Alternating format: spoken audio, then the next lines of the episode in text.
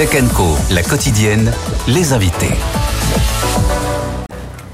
Voilà, un Tech Co événement un peu exceptionnel puisque nous n'allons pas traiter de l'actualité, on va dire, brute comme on a l'habitude de le faire, puisque là, on va s'intéresser à l'industrie du divertissement, euh, de la création qui est fortement impactée par les nouvelles technologies et notamment l'intelligence artificielle. Et pour cela, nous avons un plateau de choix ce soir. Sarah Lelouch est avec nous. Bonsoir Sarah. Bonsoir. Euh, vous êtes productrice, vous êtes animatrice, euh, présentatrice, vous avez été Ex, présenta- ex. ex-présentatrice, mais euh, peut-être Ouais, que certains de nos téléspectateurs vous reconnaissent, outre le fait que vous êtes la fille de Claude Lelouch, bien évidemment.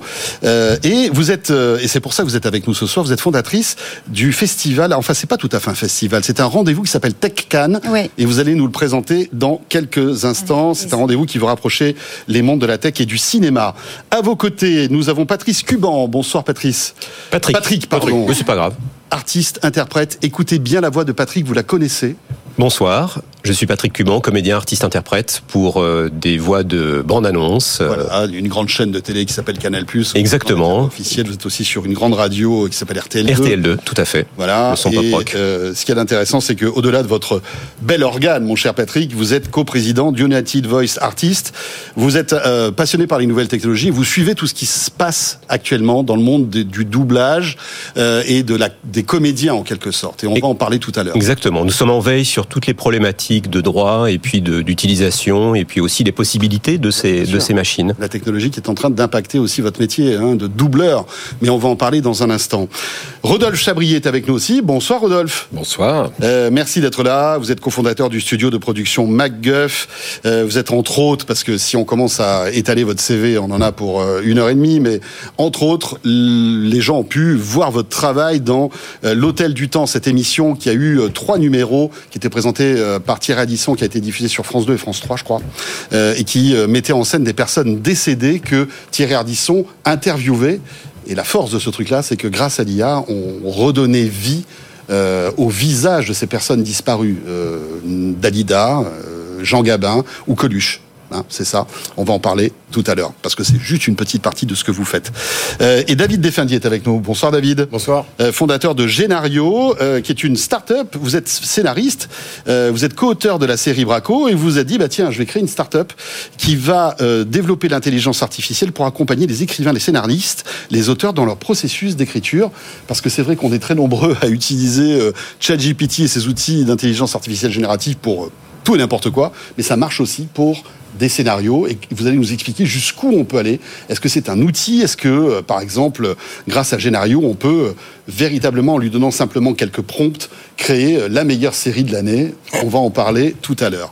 Alors, tout au long de, cette soirée, on va essayer de d'émailler euh, toutes ces discussions par euh, des, petits sonores ou des petites vidéos qui mettent en avant, en fait, l'impact que peut avoir cette intelligence artificielle générative sur, en fait, cette industrie. Et on va peut-être commencer par un comédien que vous connaissez, il s'appelle Nicolas Cage. Nicolas Cage, grand comédien des années 80-90, qui a aussi vécu sa longue période du désert, qui est en train de revenir là, avec des films qui le remettent un petit peu euh, sur, le devant de la scène. Euh, c'est un acteur, rappelons-le, qui a été oscarisé, qui a raconté son expérience sur le tournage d'un film qui s'appelle The Flash. Et même si l'IA n'a pas été, été utilisée dans ce film, l'acteur a profité de cette histoire pour dénoncer l'utilisation de l'intelligence artificielle au cinéma et dans les séries. Pour lui, c'est inhumain. Vous allez voir, il est complètement remonté. On l'écoute. Ce que je devais faire, c'était littéralement être debout dans une autre dimension et être témoin de la destruction de l'univers. Je n'avais aucun dialogue et je devais transmettre l'émotion avec mes yeux. C'est ce que j'ai fait. J'ai été sur le plateau pendant peut-être euh, trois heures seulement. Et quand je suis allé voir le film, c'était moi qui combattais une araignée géante. J'ai jamais fait ça. Ils peuvent me rajeunir, me faire combattre contre une araignée. J'ai jamais rien fait de tout ça. Je sais pas ce qui s'est passé. L'IA est pour moi un cauchemar. C'est inhumain. Vous ne pouvez pas trouver plus déshumanisant que l'IA. Voilà. Bon, alors après, euh, Nicolas Cage, euh, c'est vrai, se- s'est retrouvé avec une version terminée de son film où il n'a pas joué des scènes. Euh, le pauvre, il en est qu'au début de cette histoire-là, parce que je pense que ça va arriver de plus en plus, et on en est qu'au début de cette histoire, Rodolphe. Le cas de Nicolas Cage, qui est, on va dire, un, comédien qui commence à avoir de la bouteille. Est-ce que la plupart des comédiens qui euh, qui, qui, qui bossent avec l'IA sont aussi remontés concernant cette, cette technologie, ou certains se disent bon allez, on y va, on tente? Bah, Il y a un petit peu de tout. Hein. Après que Nicolas Cage euh, sucre les fraises, euh, c'est pas complètement nouveau. mais euh, Bon, là, en là, plus, il- je suis non, non, non, mais je suis extrêmement étonné. D'abord, c'est pas de l'IA. Euh, laisser penser qu'il, qu'on aurait utilisé son image pour faire des effets visuels avec euh, sa tête dans des séquences qui peut se faire très bien sans son, content- son consentement, ça me paraît euh, extrêmement étonnant. Je vois aucun studio qui aurait, qui aurait pris le risque de faire ça. Donc, alors, Hollywood les ne mecs- peut pas se mecs, permettre. Ils sont, ils sont complètement cinglés. Ouais. Et bien sûr que non. Je dis, mais c'est c'est pas c'est pas un truc éthique et normal. Mais même le pire des capitalistes ferait jamais ça de voler un truc de, de l'utiliser. S'il le fait, c'est qu'il a signé ou alors il a pas fait gaffe. Il est pas content du résultat alors qu'il s'attendait à ce que le truc soit sympa. Pour revenir à la question que vous m'avez posée, ouais, je suis le fil, tout va bien. Bravo. Euh, euh, On voit il y a- l'homme de il y a- y tout. euh, tout le monde est est plus ou moins inquiet. C'est comme, c'est comme la- le, le grand public. On peut avoir de grandes peurs, de grandes espérances dans ce genre de technique. Je vais pas citer de noms, mais des grands comédiens avec qui j'ai travaillé euh, glo- globalement, il y en a certains qui ont un peu peur du truc. Ils ont peur euh, que justement, euh, une fois que j'ai pu faire un modèle simplement de visage en IA, on va pouvoir le réutiliser justement euh, n'importe comment. À volonté, Mais à volonté. Mais parce que techniquement, c'est parfaitement possible. Mais en termes de business, c'est totalement impossible. Donc je ne comprends pas vraiment cette réalité-là. Après, ça Euh, dépend un peu des contrats. Aux États-Unis, il y a différents contrats. Euh, En France, euh, le, le droit moral et le droit du, de l'artiste-interprète est- Ouais, je sont pense que- sacralisés. mais aux États-Unis, c'est un peu différent. C'est un peu différent. Mais je pense que ce qui l'a gêné, c'est d'être euh, un peu piégé et récupéré. Il y a quelque chose de cet ordre-là. Mais sans, Et- sans- sans qu'il ait été prévenu qu'on allait, ce qu'on allait faire de son visage. alors, en tout cas en France. Enfin, même en éthique, je ne sais pas si c'est impossible, mais c'est oui, non, si je dirais que c'est carrément impossible. Il faudrait voir pas- les contrats pour ça. Euh, oui, euh, je veux dire, les, les- les- les gens seront, seront forcément au courant globalement. Et qui dit contrat dit forcément droit, droit à l'image, droit d'auteur, etc. Bien, bien évidemment. Et Ou pas. ces- Alors je peux vous parler des contrats américains hein, parce que j'ai lu le- le- les Ouais. accords SAG-AFTRA, j'ai pas lu les, les 150 pages, mais on peut voir quand même dans ces contrats qu'il y a un consentement au départ pour être euh, récupéré pour construire de nouvelles scènes ou alors une suite. Et que en fait on calcule juste le nombre de, de jours de tournage qui ont été enlevés pour pouvoir être rémunéré en fonction de ça. Il n'y a pas forcément un droit de regard sur ce qui va être créé après. Mmh. Ah bon C'est- quand même assez mais flou. c'est quand même pas. euh, Il y a eu une les, les- accords sont assez légers à ce niveau-là. Il y a une grève aux États-Unis des acteurs à cause de ça pendant des mois et des mois, une grève des scénaristes à cause de ça. C'est un problème humain des agents de Nicolas Cage qui ont mal négocié, mais c'est pas un problème de l'IA. C'est qu'ils n'ont pas négocié bien les contrats, mais il y a eu des grèves terribles. Donc on c'est sait que impossible. En plus- Nicolas Cage a eu des moments un peu difficiles dans sa vie perso où je veux dire il n'était pas forcément dans, dans avec une, une une lucidité à toute épreuve et, et- Ouais. et- et voilà c'est vrai qu'après pour un producteur parfois c'est compliqué de retrouver le comédien euh, il n'est pas forcément hyper performant etc et peut-être que bon bah voilà Mais je- ils, non, ont- mais- mais je ils crois ont que ça- trafiqué quelque chose Mais je crois que son, son- ses agents ou son agent n'ont pas forcément anticipé les problématiques de post-prod sur, ce, sur ce sujet-là. Parce que les choses arrivent, les, les outils arrivent, donc les gens sont encore un peu dans une méconnaissance des possibilités et des problèmes de tout le juridiques. monde, euh, en ce moment, hein. Exactement. personne n'anticipe. en fait, Exactement. euh, ce Cela dit, c'est le, truc qui arrive avec l'IA, c'est la facilité et les coûts moindres qui permettent de faire ça. Parce que c'est pas vraiment un problème d'IA. Des doubles numériques, on en fait depuis longtemps, on en fait en 3D. Il y a des milliers d'exemples de, de films où on fait où on fait des doubles où, la problématique est, est la même. Le seul truc, c'est le fantasme qu'il y a, c'est que c'est plus facilement accessible euh, et, et de manière presque encore beaucoup plus réaliste. Après, je peux vous donner un exemple sur les contrats SAG-AFTRA, enfin le- les accords qui ont été signés. euh, Alors, ils ont été est-ce que vous pouvez nous expliquer ce que sont ces contrats SAG-AFTRA? Alors, c'est suite donc à la, à la grève euh, d'Hollywood. Il y a eu de Grève longs historique historiques, qui a duré très très plusieurs longues. mois, enfin Donc, qui a paralysé toute l'industrie du divertissement aux États-Unis. Exactement, Toutes les donc, grandes a- séries euh, se sont stoppées net pendant des mois.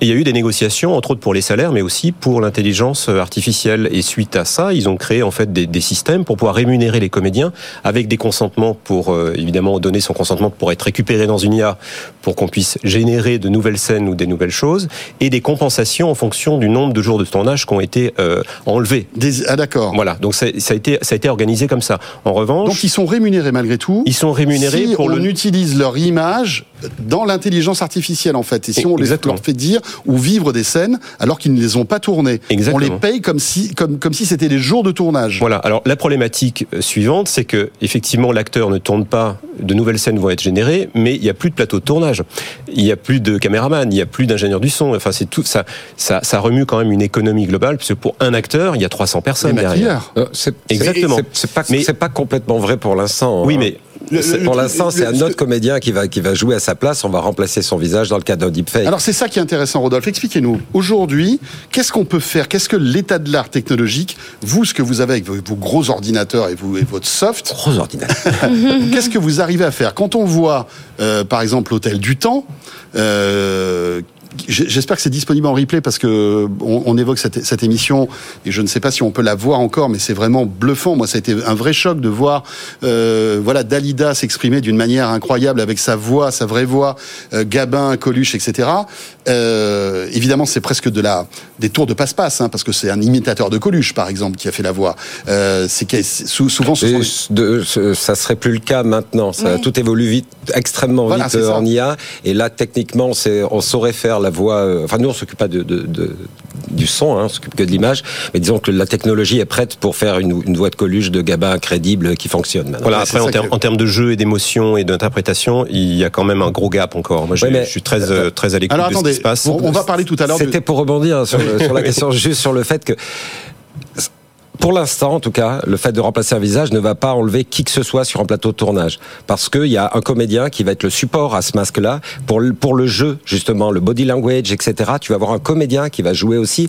Donc c'est un comédien pour un autre. Euh, Donc, il y a- il y a- en il gros, y aura- moi, je- si je joue, par exemple, je sais pas moi, à Coluche, Ouais. euh, je vais jouer normalement au Coluche. Peut-être, évidemment, il y a un travail de comédien pour retrouver ses gestes, pour retrouver Son body language, comme son on body dit. language, comme on dit. Et puis après, en post-production, vous allez m'enlever mon visage et mettre plaque et plaquer celui de Coluche. Alors ça, ça marche parfaitement. On l'a prouvé déjà il y a oula, une éternité. C'était la préhistoire. C'est déjà il y a deux ans. Où, euh, donc, bah oui, c'est C'est vraiment ça. l'hybridation.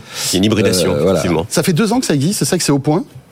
Euh, le fait d'avoir, bah, quand on a fait le premier, puisque le Gabin est arrivé plus tard, mais c'est un des premiers qu'on a tourné, on l'a donc fabriqué il y a Oui, déjà plus de deux ans et demi. euh, euh, oui, euh, donc- Et cette technologie, on la, on la maîtrise depuis euh, très longtemps? non, non, non. euh, au début, euh, enfin, quand on s'est lancé à MacGuff, de partir sur, euh, disons le, le deep learning et le, disons le deep fake, euh, c'était une façon facile de commencer. C'était, disons que ça fait cinq ou six ans que, le- que la technologie était là. Elle, elle a commencé dans le porno sur des trucs euh, euh, super euh, cons où les gens remplaçaient. Euh, des têtes de, de personnages connus euh, sur des corps de- de- d'images pornographiques, ça fait rigoler tout le monde. Le Comme porno est souvent Swift, euh, euh, voilà, ça, ça, il y a eu une grosse vague il y a pas mal de temps. La technologie est plutôt partie, partie de là. Et ça rebondissant là-dessus, je suis pas amateur particulier de porno, mais disons quand j'ai vu ce genre de truc, ça m'a, ça m'a vraiment interpellé. Je me suis dit, euh, il faut y aller. Les applications sur euh, sur smartphone, disons, il y a 5-6 ans en arrière, avaient déjà le type de filtre où où euh, toutes mes équipes disaient, ouais, mais d'accord, tu fais un truc rigolo, mais ce sera jamais un truc pour. Oui, les- suis dit, non, les on peut le filtres Snapchat, les choses Et comme ça, l'expérience, en fait, l'expérience que, que j'avais de comment on pouvait manipuler les images fait que, que je me suis accroché. J'étais vraiment tout seul. hein. J'étais le patron qui, euh, qui, qui avait une danseuse de faire ça. Mais on l'a fait suffisamment tôt. Bien m'en a pris puisque maintenant on a un département IA avec des développeurs et que et qu'on a beaucoup de boulot qui vient de, de, de l'étranger parce qu'on a pris une petite avance. Ça, c'est top. J'aimerais, j'aimerais, Patrick, on, on va euh, vous redonner la question dans un instant, mais laissez parler un peu Sarah. Donc, on, on le disait, euh, vous avez baigné dans le monde du cinéma, euh, évidemment, toute votre vie. Oui. Comment vous voyez toute cette technologie? Après, on parlera évidemment de, de Tech Can, mais euh, le fait que voilà, on puisse euh, remplacer des comédiens, euh, que les rajeunir, les vieillir, changer les voix, etc. Vous, vous le prenez plutôt avec bienveillance ou vous dites attention, on peut pas faire n'importe quoi Je dis les deux. Je le prends avec bienveillance, mais il faut effectivement pas faire n'importe quoi. Euh, c'est euh, fondamental de rappeler quand même que euh, derrière chaque IA, il y a des humains qui sont là, et je pense que la tech euh, remplacera pas le talent.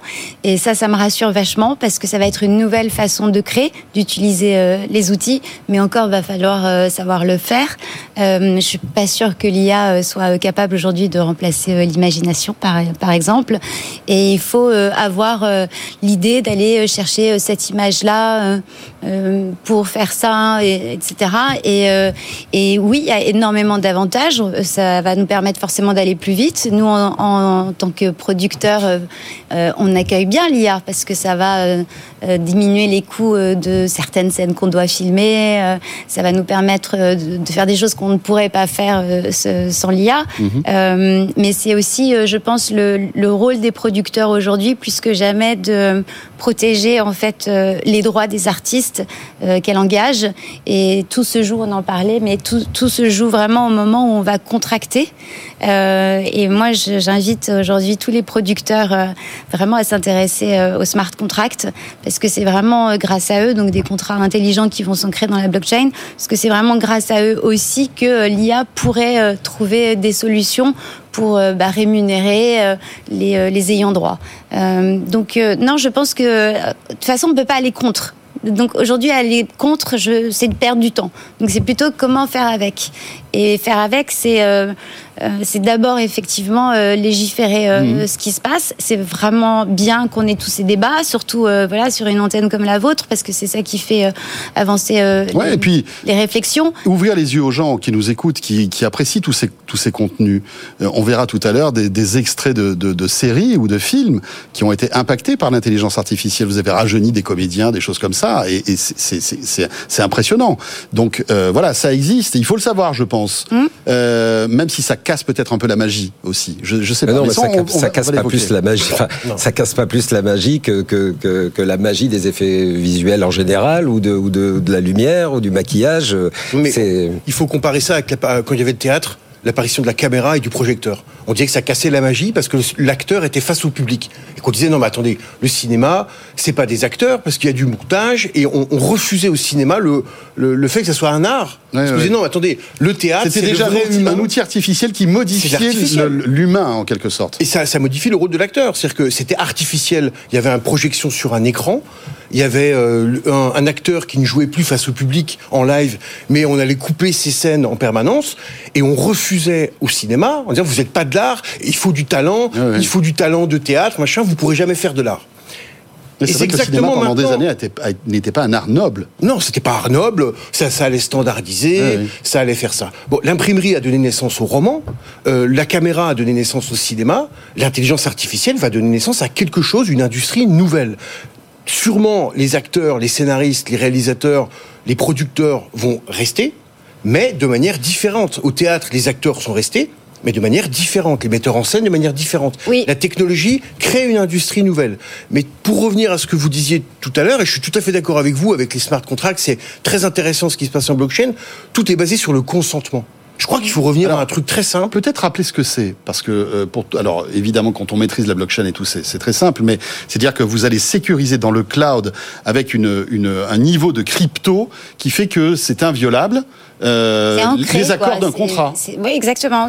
Hum, sauf que on va pas avoir besoin euh, euh, d'aller au prud'homme, euh, de revendiquer tel contrat qui a pas été payé de telle date à telle date là. Donc là, pour le coup, pour les producteurs, ça va être une économie énorme parce qu'à la fin de l'année, quand on hmm. doit faire des rééditions de droits, on doit embaucher une, deux, trois personnes en fonction de. Et là, automatiquement, tout sort. Et là, limite, c'est appuyer sur un bouton, il y aura pas de débat et tout le monde sera rémunéré pour en revenir à, à et, vous dites qu'il n'y aura pas de débat parce que ça n'existe pas encore, tous ces, tous ces euh, contrats dans la blockchain? Euh, Non.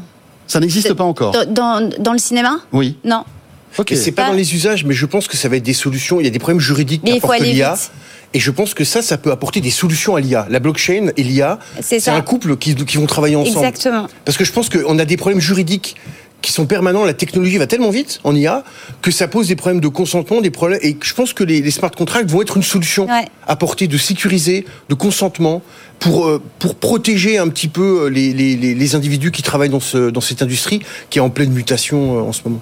Après, je pense qu'il faut aussi être honnête parce que vous disiez qu'il y aura toujours des réalisateurs, des acteurs. Je suis hyper d'accord avec vous et tout va se transformer, mais il va quand même y avoir beaucoup de métiers qui vont disparaître. C'est un peu comme une guerre où le Covid, ça fait des morts et ça donne naissance à des, des nouveaux Alors, euh, C'est métiers. cinéma parlant, Je cinéma muet? Ouais, je suis pas complètement d'accord. Oui, il y a, des- il y a peut-être Rodolphe. certains, certains métiers qui vont disparaître et ils seront façon remplacés par de nouveaux métiers qui seront peut-être à la fois plus intéressants et plus nombreux. Mm. Mais je pense pas qu'il y ait tellement de, disons, dans notre domaine, de métiers qui vont disparaître. C'est les tâches les tâches qui vont changer et les corps de métier vont rester avec euh, des, des compétences différentes. L'IA va pas remplacer votre boulot, c'est vraiment quelqu'un qui maîtrise l'IA qui va remplacer votre boulot. Il va y avoir des nouveaux boulots et il y en a qui vont Ah, de disparaître. J'ai lu une étude comme quoi, euh, sur les trois années à venir, il y a plus de 200 000 métiers dans l'industrie du cinéma qui sont voués à disparaître.